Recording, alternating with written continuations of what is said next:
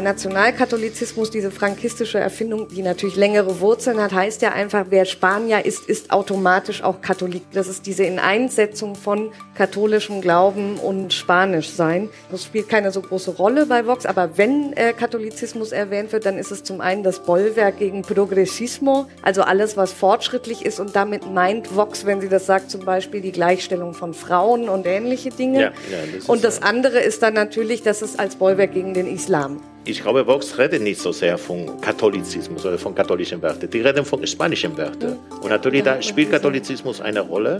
Nach dem Motto, es ist so, wie es immer gewesen ist.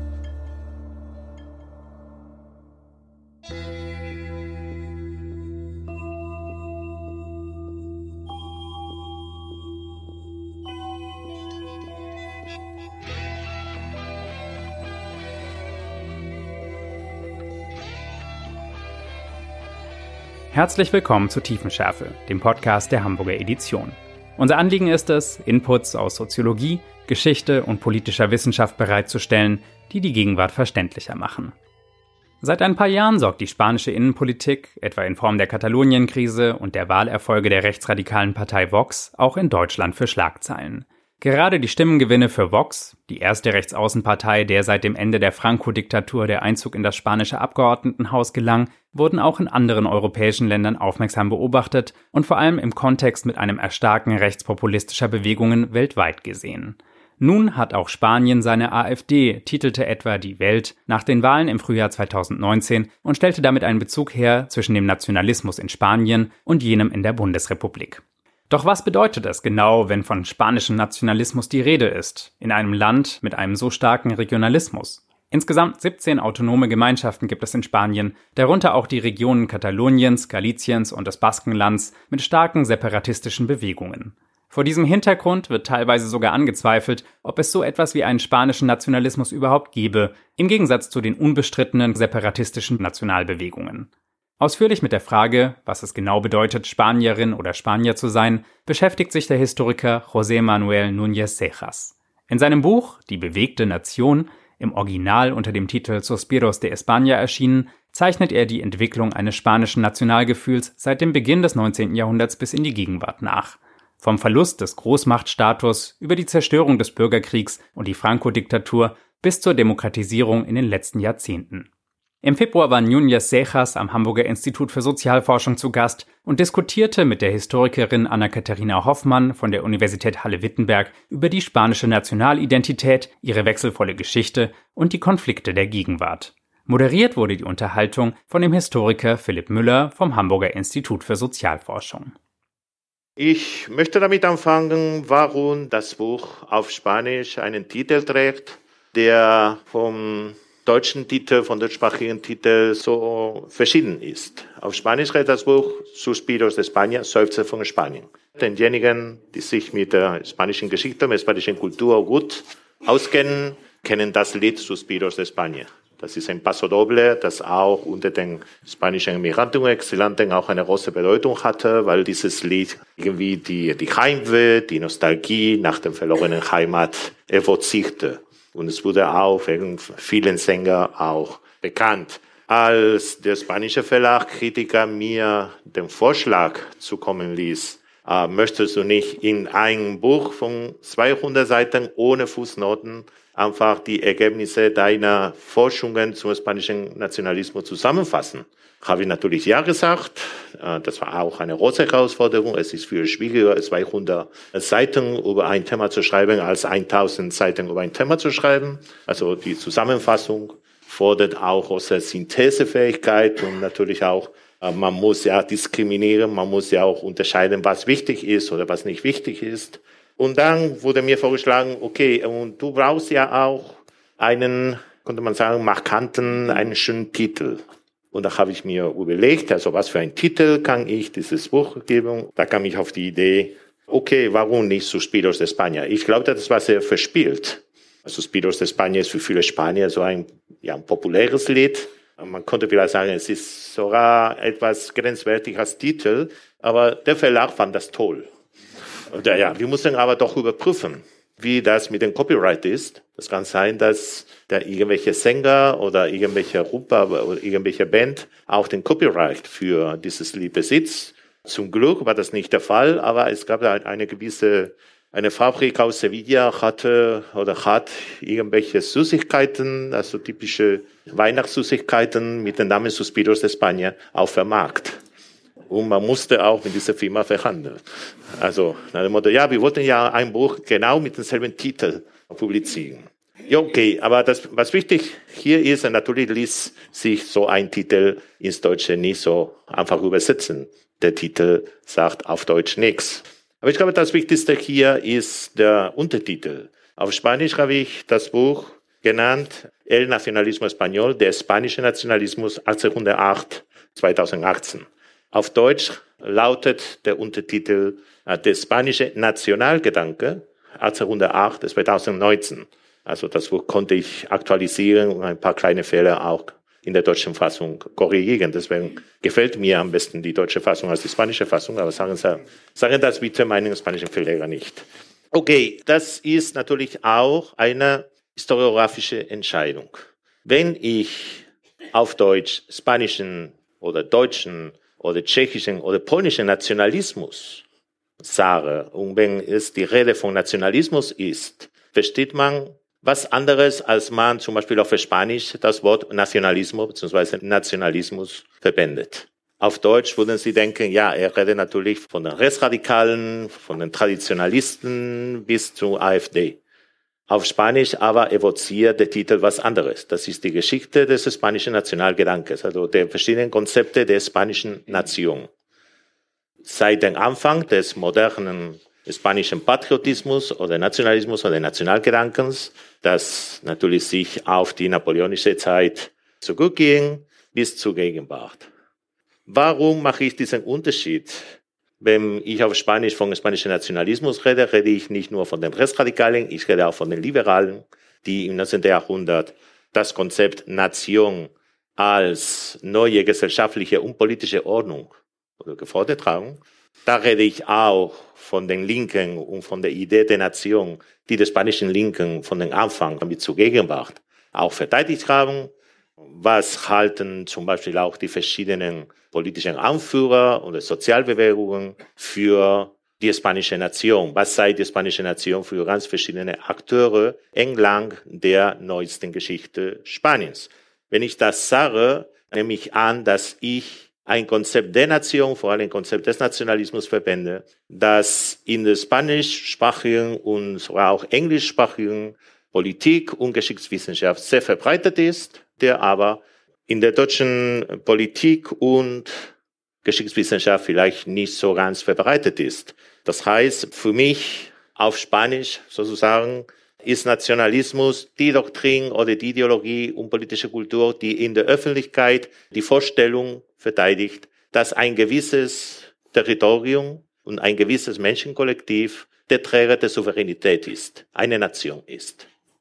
Und dann natürlich wäre das Nationalismus und dann konnte man diskutieren, ob dieser Nationalismus auch gewisse Ausdrucksformen in die eine oder in die andere Richtung einnimmt. Es gibt liberale Nationalismus im 19. Jahrhundert, es gibt traditionalistische Nationalismen. Der Nationalismus als solche hätte auch eine große Fähigkeit, sich mit verschiedenen Weltanschauungen und mit verschiedenen Ideologien zu kombinieren. Und von daher gehe ich davon aus, der spanische Nationalismus als jeder Staatsnationalismus existiert. Das ist ein Prinzip, eine Idee, eine Grundvorstellung, die auch das Handeln des Staates, die das Handeln verschiedener politischer Akteure, die sich selbst niemals als Nationalisten bezeichnen würden, orientiert. Und sogar auch manchmal nicht nur orientiert, sondern auch irgendwie bestimmt. Da funktioniert, da fungiert der Nationalismus, wenn Sie wollen, als ein Behälter ganz verschiedener Weltanschauungen, soziale Projekte und politische Ordnungsvorstellungen.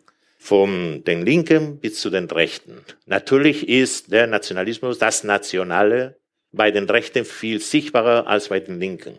Aber das bedeutet im Fall eines Staatsnationalismus, wie im spanischen Fall, das bedeutet aber nicht, dass bei den Linken dieses Element die Identifizierung mit einer vorher existierenden Nation nicht existiert. Deswegen verwende ich den Begriff Nationalismus als ein nicht normatives Konzept, sondern eher als ein, wenn Sie wollen, als ein wissenschaftliches Konzept. Das ist ein Idealtyp.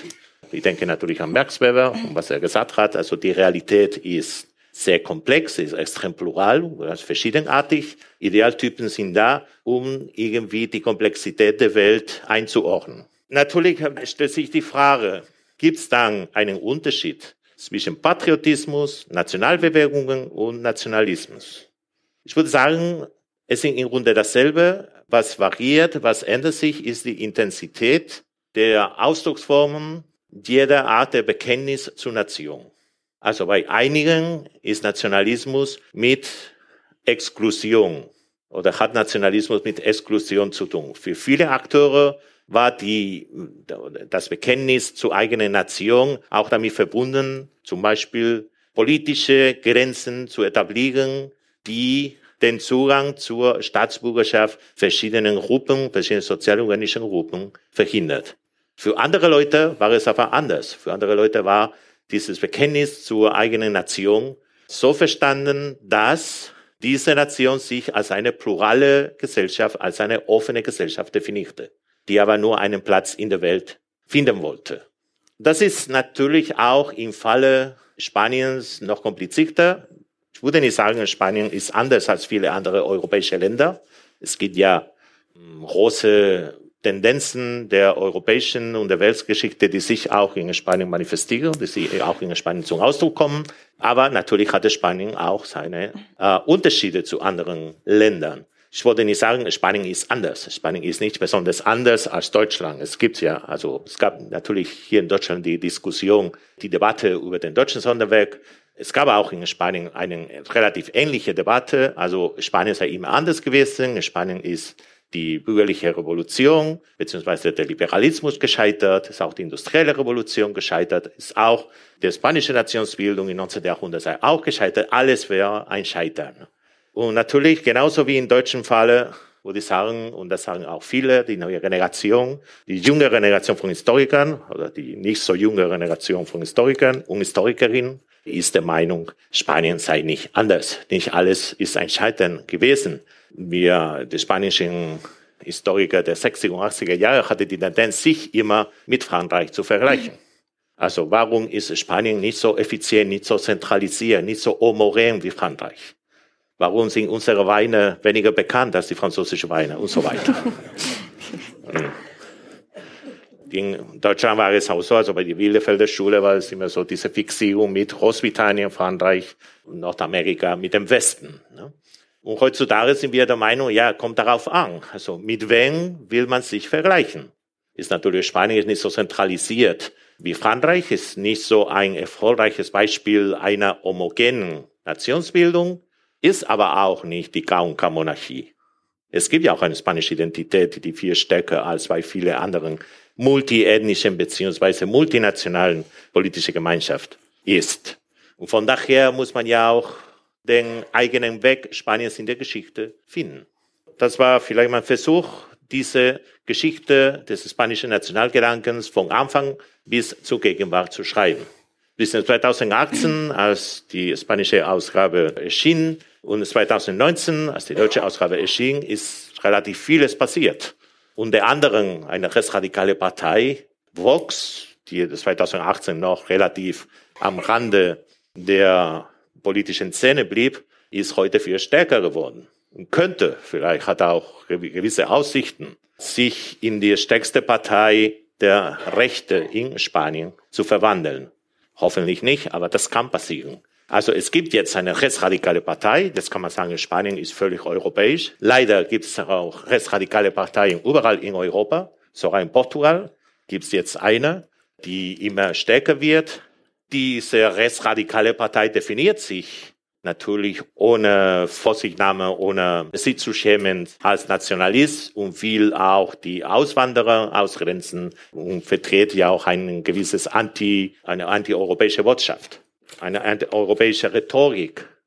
Seit der Radikalisierung der katalanischen Nationalbewegung zwischen 2010 und 2012 mit der katalanischen Frage, die mehr als die Hälfte der spanischen Zeitungen beschäftigt und die vielleicht heute das große Thema der spanischen Politik ist, haben sich die verschiedenen Standpunkte in Bezug auf die Nationalidentität in Spanien auch unter den Historikern und Historikerinnen polarisiert und verschärft.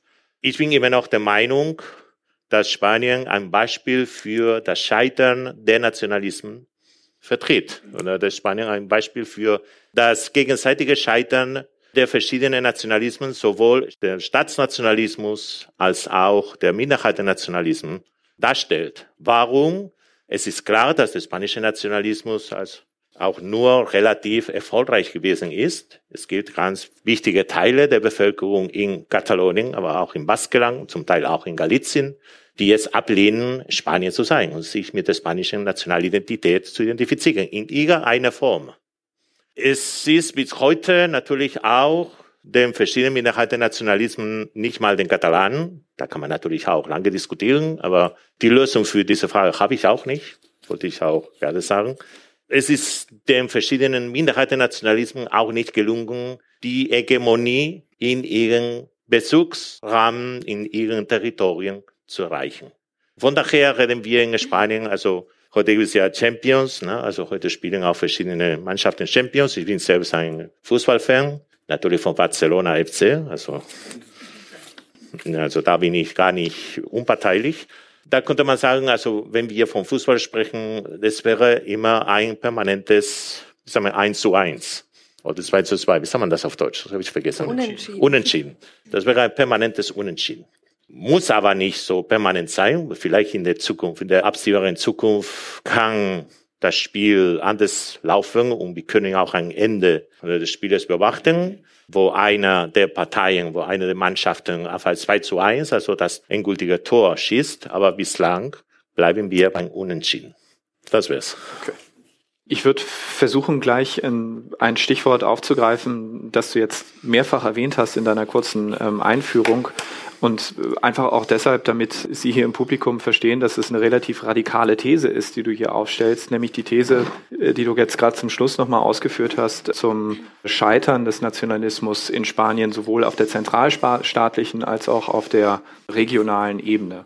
Ich finde die These deshalb ganz interessant, weil es ja tatsächlich wieder diese Frage aufwirft, wie verhält sich der spanische Nationalgedanke, die Geschichte des spanischen Nationalgedankens im Vergleich zu Frankreich. Es gibt diese berühmte Untersuchung von Eugene Weber 1976, uh, Peasants into Frenchmen, wo er erklärt, wie ein sehr bäuerliches, sehr heterogenes, von sehr vielen regionalen Dialekten geprägtes Frankreich um 1860 sprach ein Viertel der französischen Bevölkerung kein Französisch, sondern diverse Formen von Patois wie es äh, geschehen ist, dass durch diverse Faktoren ein Prozess der Nationalisierung eingesetzt hat und es zumindest heute in Frankreich vielleicht noch unterschiedliche Ausdrücke für Schokobrötchen gibt, aber nur eine offizielle Sprache und das ist mehr oder weniger, wenn wir jetzt mal von Korsika absehen, unumstritten. Dieser Prozess, würdest du ja sagen, das ist deine These, hat so in Spanien offenkundig nicht funktioniert, beziehungsweise an einer Stelle zum Ende des Buches sprichst du, und du hast es gerade eben ja auch nochmal verwendet, sehr offen davon, dass der Nationalismus oder dieser Nationalisierungsprozess in Spanien als ein Prozess des Nationalismus gescheitert sei. Kannst du nochmal kurz okay. ähm, deine entscheidende Begründung dafür geben, warum das in Spanien sowohl auf der zentralstaatlichen als auch auf der regionalen mhm. Ebene nicht funktioniert hat. Und Anna Katharina widerspricht dir dann, nehme ich an. Okay, ja. darum geht es. Nein, natürlich die These der schwachen Nationsbildung, mhm. die auch in den 90er Jahren auch verschiedene spanische Historiker auch äh, vertreten haben mit dieser These bin ich nicht so ganz einverstanden. Mhm. Also diese These ging davon aus, also Spanien sei nicht Frankreich, weil in Spanien der Staat einfach ineffizient gewesen sei, weil in Spanien natürlich die Alphabetisierung der Bevölkerung viel unzureichender als in Frankreich gewesen ist, weil der spanische Militärdienst nicht egalitär, sondern eher klassistisch gewesen sei und weil die spanische Verwaltung viel weniger effizient als die französische Verwaltung gewesen sei, so dass auch zum Beispiel die spanische Zivilgouverneure sich nur damit befassten, einfach die Wahlen zu manipulieren, während die, die französischen Präfets einfach nur Straßen bauten und das Netzwerk der Kommunikation in ganz Frankreich verbreiteten. Ja, okay, aber das Problem von der These von Regime Weber ist, dass, dass viele Leute, also ich rede nicht von dir, aber viele Autoren, die dieses, immer dieses Gegenbeispiel erwähnen, ohne das Buch von Eugene Weber zu lesen. Und wenn man das Buch von Eugene Weber liest, findet man eine andere Geschichte. Das ist auch eine Geschichte des Widerstandes vieler lokalen Identitäten gegen den zentralen Staat. Was war dann der Wendepunkt? Was war dann der entscheidende Moment? Der Erste Weltkrieg. Was hatten wir in Spanien nicht? Den Ersten Weltkrieg. Was hatten wir in Spanien nicht? Den Zweiten Weltkrieg. Man hatte nur Kolonialkriege, die auch nicht besonders populär waren, die auch sehr spät kamen. Man hatte einen ganz kurzen Krieg gegen die äh, USA. Man wurde nicht erobert, es, also 108 und das wär's. Also man wurde nicht von einem fremden Invasoren sozusagen auch äh, überfallen. Und deswegen kann man auch sagen, vielleicht der große, oder meiner Meinung nach, der große Unterschied zu Frankreich und zu anderen europäischen Staaten stellt in Spanien einfach den Mangel an der Beteiligung an einem Weltkrieg dar. Okay. Also das wäre ein Punkt. Und der zweite Punkt, man kann sagen, in Spanien sei der Staat auch nicht effizient gewesen, aber auch viele Formen der regionalen und lokalen Identität haben als die Identität der Heimat in Deutschland funktioniert. Man hat das Nationale einfach an das Lokale übertragen mhm. und umgekehrt.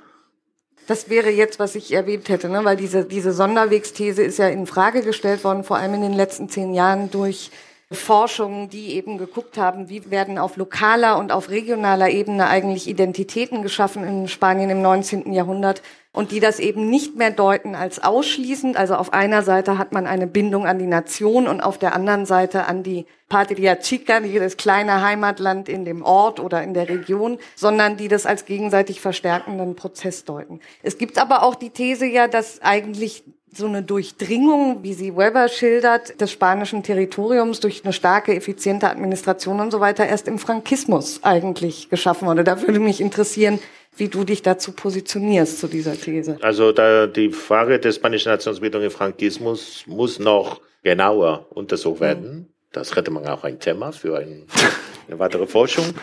Aber ähm, ich gehe davon aus, im Frankismus hatte Spanien ein ziemlich paradoxales und zweiseitiges Phänomen erlebt, also in Bezug auf die Nationalisierung der Massen sozusagen.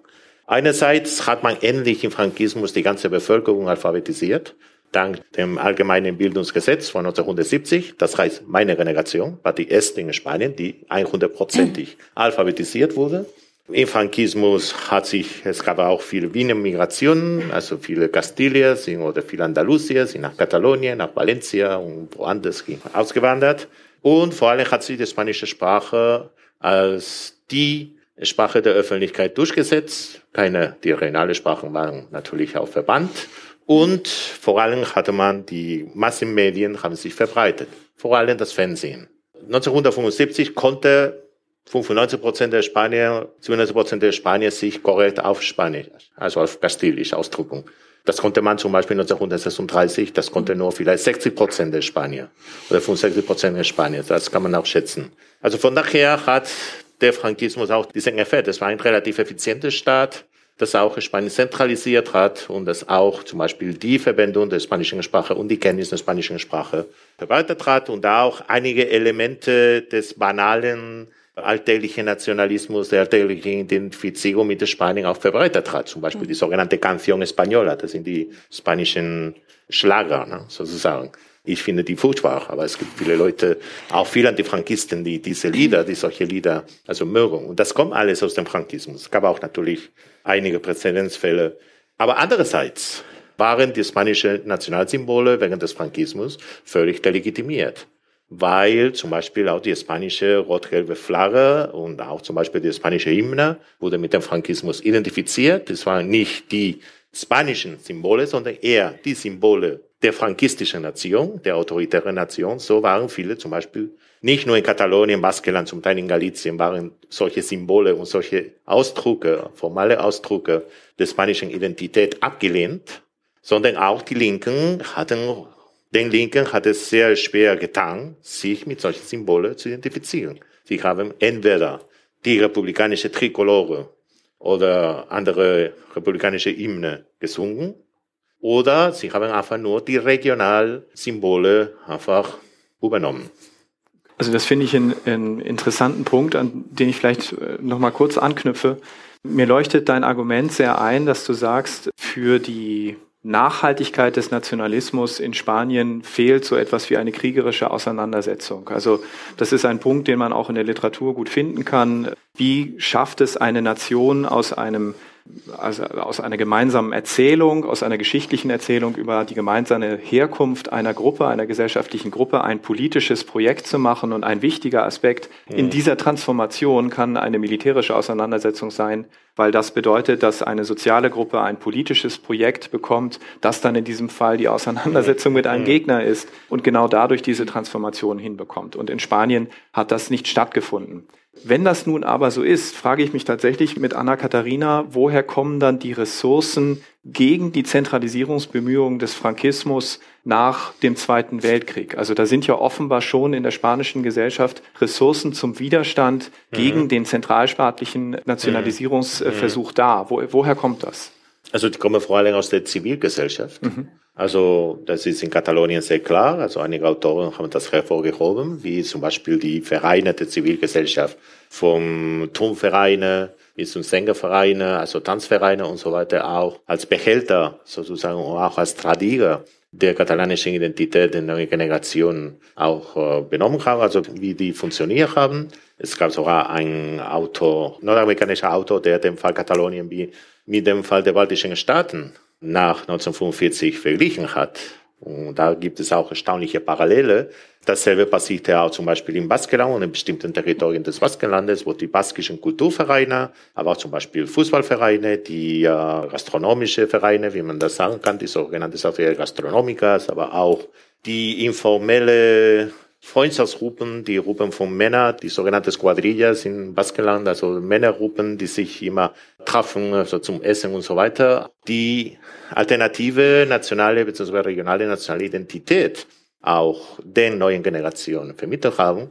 Und man muss ja auch nicht vergessen, zum Beispiel ein Teil der katalanischen Mittelklassen, auch des katalanischen Bürgertums, das passiert auch im Baskenland, waren eher mit den peripheren Nationalismen der Vorkriegszeit auch identifiziert, obwohl ein, auch ein Teil derer einfach nur einen passiven Widerstand gegen den Frankismus bevorzugte. Da haben wir zum Beispiel den berühmten Fall des ehemaligen katalanischen Präsidenten, Regionalpräsidenten Jordi Pujol. Als er hatte natürlich auch seit der 50er Jahre auch eine große gesellschaftliche Tätigkeit in diesem Bereich gemacht. Also man hat es nicht gemacht, aber du meinst, was ich meine. Ja. Also die, die Kontinuitäten zur Vorkriegszeit und die Zivilgesellschaft sind ja das eine. Das andere ist ja aber, und das ist ein sehr eine sehr paradoxe Erscheinung ist, dass der Frankismus selbst den Regionalismus ja auch fördert. Das sind diese nicht intendierten Konsequenzen der frankistischen Regionalpolitik. Mhm. Es ist natürlich nicht das Ziel, diesen Regionalismus am Leben zu halten, sondern man hofft ja vor allem dann ab den ausgehenden 50er, Anfang der 60er Jahre, dass die Modernisierung und sogenannte Entwicklung Spaniens dieses Problem eh erledigen wird. Dann werden diese peripheren Nationalismen als Überbleibsel aus einer etwas archaischen äh, mhm. Periode mhm. sowieso verschwinden. Aber die Frankisten haben ja auch einen eigenen Regionalismus, den sie vertreten. Das sind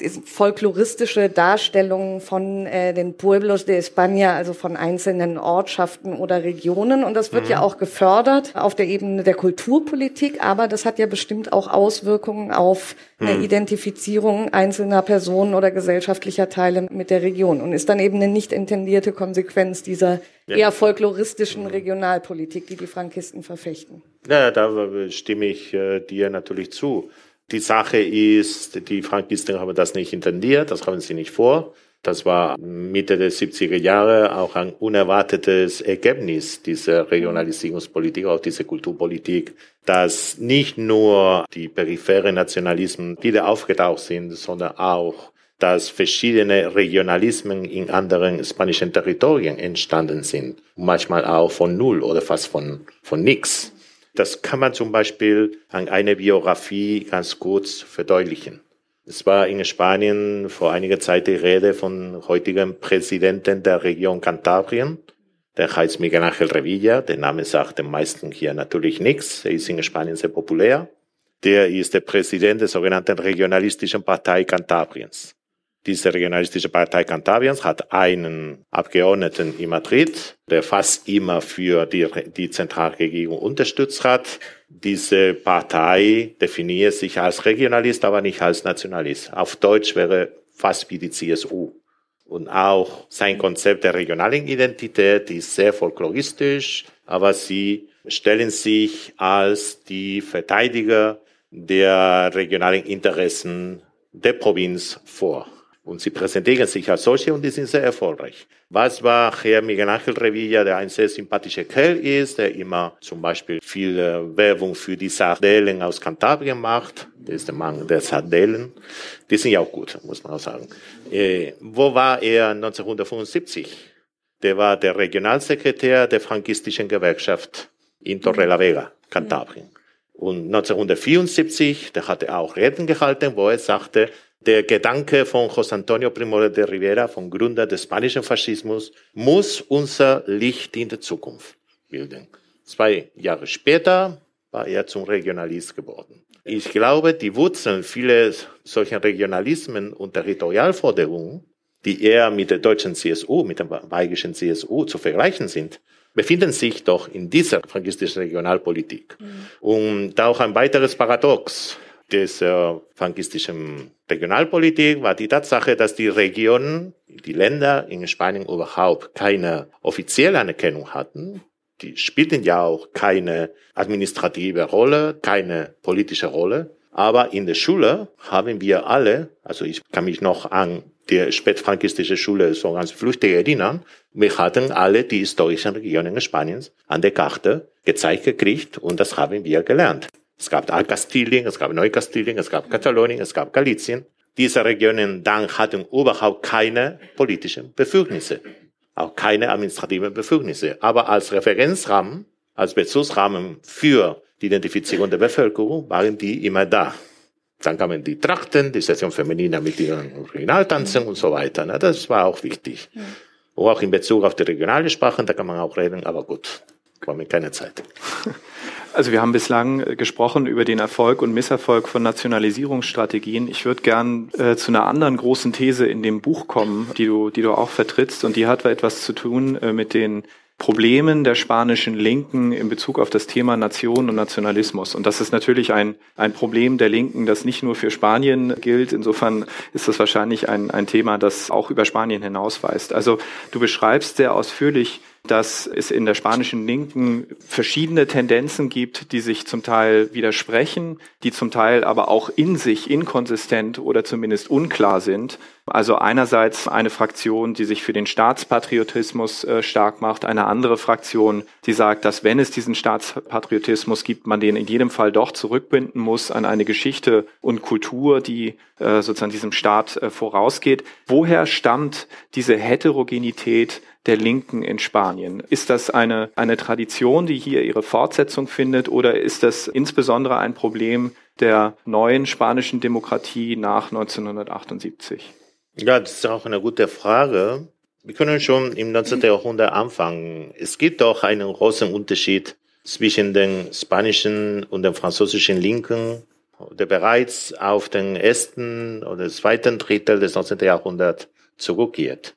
Und das ist, dass die Jakobiner in Frankreich immer zentralistisch gewesen sind, während die Girondins, also die gemäßigten Liberalen, dann später auch die gemäßigten Republikaner, immer für die Autonomie der Regionen und der Gemeinden waren. In Spanien war es total umgekehrt.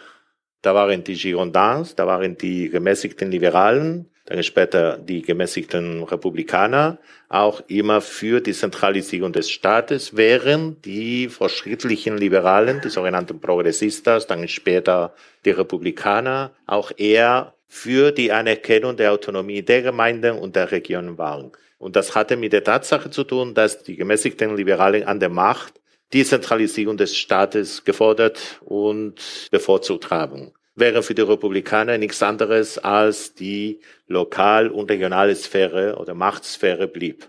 Und deswegen war es in Spanien schon seit Mitte des 19. Jahrhunderts eher Dezentralisierung mit Linken identifiziert. Mhm. Das ist in anderen Staaten Europas eher anders. Die Konservativen waren eher für die Aufrechterhaltung der Traditionen, der lokalen Traditionen der Heimat als eine Art, die Säkularisierung des Staates zu bremsen. Das war in Spanien total anders. Und das, das kann man auch im Fall der marxistischen, der spanischen Arbeiterbewegung auch merken. Den Sozialisten oder Anarchisten, fast bis zum Ausbruch des Spanischen Bürgerkrieges, interessierte die Nation relativ wenig. Aber für sie war die Nation nun ein erster Schritt zur Befreiung der Menschheit. Das war in der Theorie, in der Praxis, aber identifizierten sie sich mit der vorher existierenden Nation. Aber in Bezug auf die innere territoriale Strukturierung der Nation hielten sie eher dezentralisierende Standpunkte. Und das hatte auch mit der Tatsache zu tun, dass besonders föderale Republikaner und auch zum Beispiel die Anarchisten in Katalonien stark verankert waren. Also ohne Katalonien konnte man zum Beispiel die Republikanisierung des Staates oder die Demo völlige Demokratisierung des Staates nicht fordern oder nicht einfach vollziehen. Und das war immer ein wichtiger Faktor. Während natürlich die Beziehungen zum Beispiel zur baskischen Nationalbewegung einfach viel schwieriger waren, weil wie es in die 60er Jahre hinein die baskische Nationalbewegung eher konservativ orientiert war und sehr katholisch war und das ist eine ganz andere Geschichte. Was wir heute natürlich in den spanischen Linken gucken, ist eher einerseits konnte man sagen, das ist das Erbe dieser alten Identifizierung der Vertiefung der Demokratie mit Dezentralisierung des Staates und auf der anderen Seite gibt es auch eine eher jakobinische, jakobinistische Seele, die eher während der Transition und auch während der Spanischen Zweiten Republik entstanden ist, die aber natürlich die Zentralisierungsmaßnahmen des Staates oder die Aufrechterhaltung eines starken zentralen Staats für wichtig hält. Warum? Weil erst vom Staat aus kann man die Gesellschaft transformieren. Also die Verwaltung der Gesellschaft, Ihrer Meinung nach, kann nur stattfinden, wenn der, der zentrale Staat auch stark ist und auch bestimmte Maßnahmen durchsetzen kann. Und dazu kommt das Argument der Solidarität. Nur ein starkes nationales Gefühl kann theoretisch und das ist Ihr Argument, kann theoretisch die Grundlage für die Aufrechterhaltung und Stärkung der sozialen Solidarität zwischen den verschiedenen Schichten und Territorien bilden. Ich möchte da doch nochmal weitergehen, jetzt nochmal richtig ins 20. Jahrhundert rein. Also eine der zentralen Thesen deines Buches ist ja, dass es anders als in anderen europäischen konservativen oder rechten Parteien in Spanien in der Alianza Popular erst und dann im Partido mhm. Popular keinen antifaschistischen Konsens gibt und dass mhm. das ein Unterschied ist eben zum Beispiel zur CDU oder zur Democracia Cristiana oder so in Italien. Das lässt sich erklären. Es gab keinen radikalen Bruch mit dem Frankismus. Die Alianza Popular ist eine Partei frankistischer Minister, die sich dann zwar reformieren in den 90er Jahren unter Asnat und abrücken von diesen grünen Positionen in bestimmten Punkten oder zumindest rhetorisch. Wie aber erklärst du das, dass es in der spanischen Linken dieses schnelle Abrücken gibt von so föderalen, dezentralen Vorstellungen, weil die sind ja da und diesen antifaschistischen Konsens gibt es, davon geht man aus. Und zwischen 1975 und 77 hat ja der PSOE, also die spanischen Sozialdemokraten, die haben ja ein föderales Programm und wollen aus Spanien einen Bundesstaat machen. Da ist ja auch die Bundesrepublik meines Wissens nach ein großes Vorbild. Die lassen all diese Forderungen ganz schnell fallen. Du beschreibst das sehr ausführlich und sehr schön in deinem Buch, aber ich bin mit dieser Frage nochmal hierher gekommen, wie du das erklärst. Ist das Teil des, du nennst es, glaube ich, an einer Stelle Wegzolls, den die spanischen Sozialisten eben zahlen müssen, um mitmachen zu dürfen in diesem postfrankistischen System? Mhm.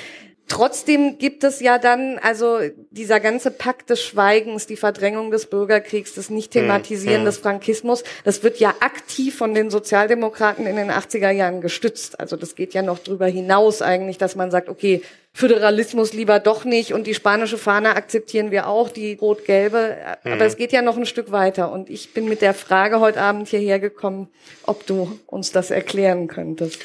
Ja, es ist auch eine gute Frage. Also wie, kann man, wie kann ich das zusammenfassen? Die Sozialisten, nicht nur die Sozialisten, auch viele Parteien, Linksparteien während der Transition haben auch vieles gesagt und vieles geschrieben. inwieweit haben Sie natürlich halt diese Forderungen einmal ernst genommen? Das ist eine ganz andere Frage. Mhm. Also in der Tat war die spanische Sozialistische Partei, die heute Spanien regiert, auch 1976 für die Errichtung einer multinationalen spanischen Republik, mhm. die auch zum Beispiel das Selbstbestimmungsrecht Kataloniens, Galiciens und des Baskenlandes und Westsaharas, dann das Westsahara hat eine ganz andere Geschichte, anerkennen sollte. Obwohl sie sich auch oder sie natürlich hielten eine Spanische Republik für die beste Option für die absehbare Zukunft. Und dann natürlich mussten sie 1977, nach den ersten Wahlen, sind sie zur Mehrheitspartei innerhalb des Linksspektrums in Spanien geworden. Und 1978 mussten sie auch mit den anderen Parteien die Verfassung verhandeln. Also sie haben an der Erarbeitung der Verfassung teilgenommen.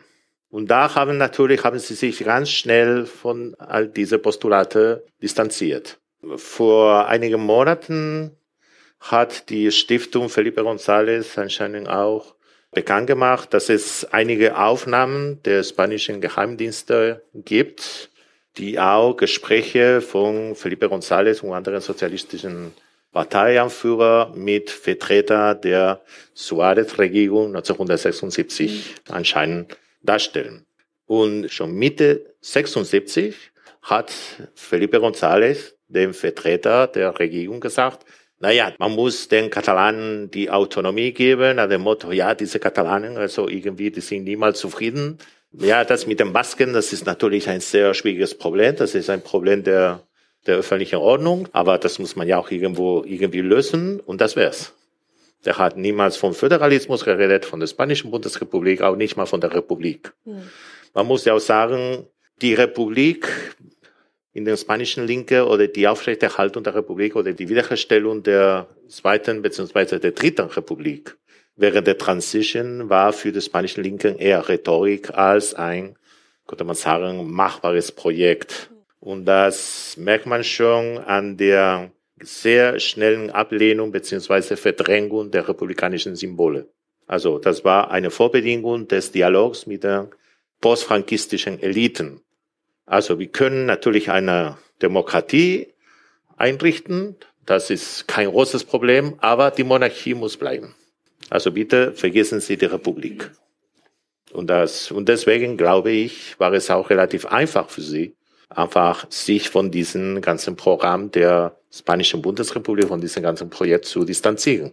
Es gab natürlich auch Sektoren oder Fraktionen innerhalb der Sozialistischen Partei, genauso wie innerhalb der Kommunistischen Partei, die diesem langfristigen Projekt treu blieben, zum Beispiel die katalanischen Sozialisten, auch zum Teil die galizischen Sozialisten, auch die valencianischen Sozialisten, aus verschiedenen Gründen, weil die sozialistische, die PSOE wurde zum Sammelbecken verschiedener regionalistisch orientierten, auch ethnonationalistisch orientierten sozialistischen Parteien, die aus der Peripherie kamen. Das war die sogenannte Konferenz der sozialistischen Parteien. Das ist eine ganz komplizierte Geschichte, aber nur ganz kurz zu fassen.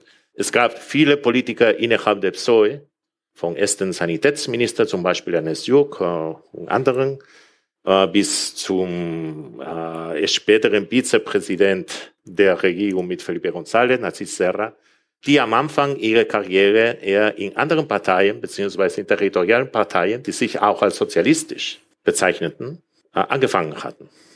Oder die am Anfang in anderen Parteien waren und dann später der sozialistischen Partei beigetreten haben. Und die irgendwie auch dieses Projekt der Föderalisierung des Staates am Leben gehalten haben. Wir müssen noch ähm, auf ein Thema zu sprechen bekommen, das wir bislang noch nicht erwähnt haben. Wir haben über unterschiedliche Strategien der Nationalisierung gesprochen, über die Probleme der spanischen Linken. Ein äh, Thema, das hierzulande ja doch in der letzten Zeit vor allem große Aufmerksamkeit erregt hat, ist eine Sache, von der man vorher mhm. gedacht hat, dass sie in Spanien eigentlich nicht vorkommen kann, nämlich der mhm. Erfolg eines neuen rechten äh, Nationalismus ähm, in mhm. Gestalt von Vox.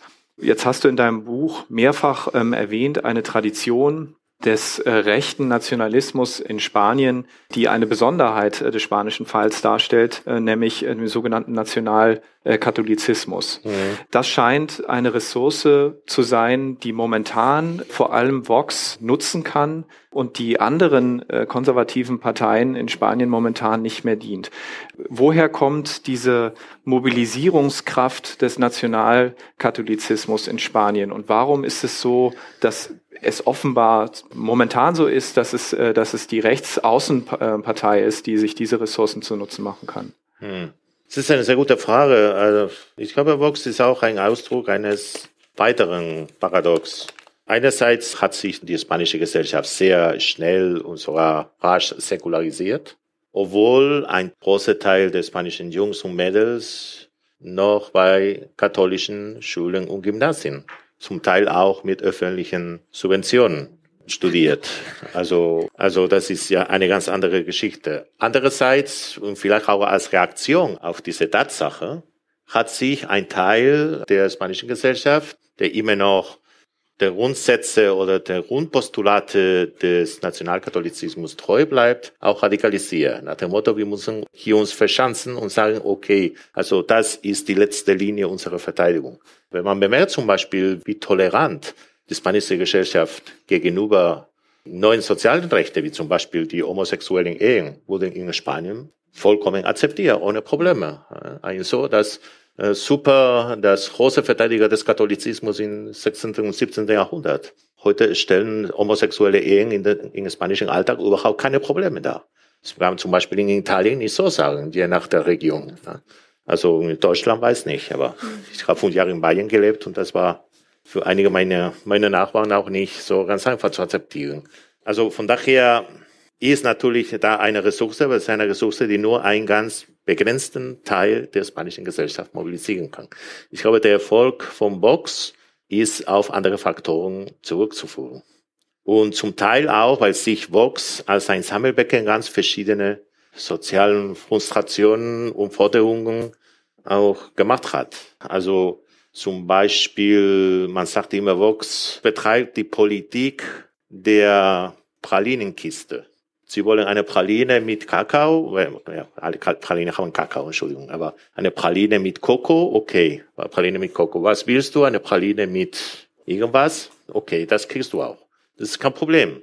Äh, Vox hat zum Beispiel auch einige Begriffe der Linken, sogar der populistischen Linken übernommen. Also in der letzten Wahldebatte hat der Anführer, ich wollte der Führer sagen, aber okay, der Anführer von Vox, Santiago Abascal, hat sogar von hat das Konzept der Pobreza energética, des äh, äh,